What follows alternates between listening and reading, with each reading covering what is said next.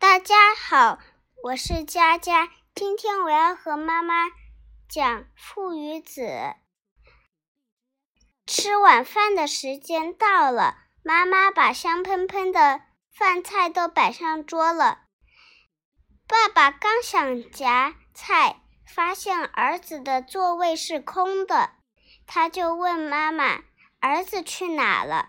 妈妈指了指儿子的房间。爸爸去儿子的房间找他，一开门，发现儿子正趴在地上聚精会神的看一本书呢。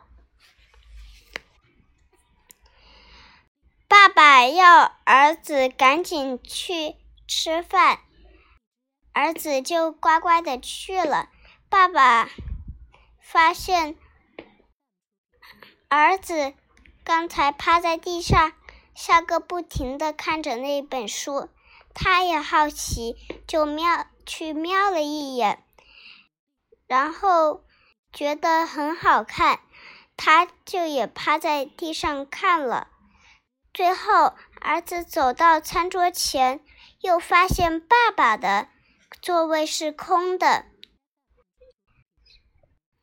妈妈很奇怪，说：“爸爸不是？”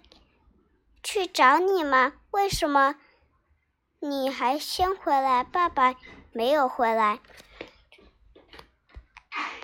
妈妈对儿子说：“快去把你爸爸叫来。”儿子进门一看，爸爸像自己刚才一样趴在那里看着那本书，看得嘎嘎嘎的笑个不停。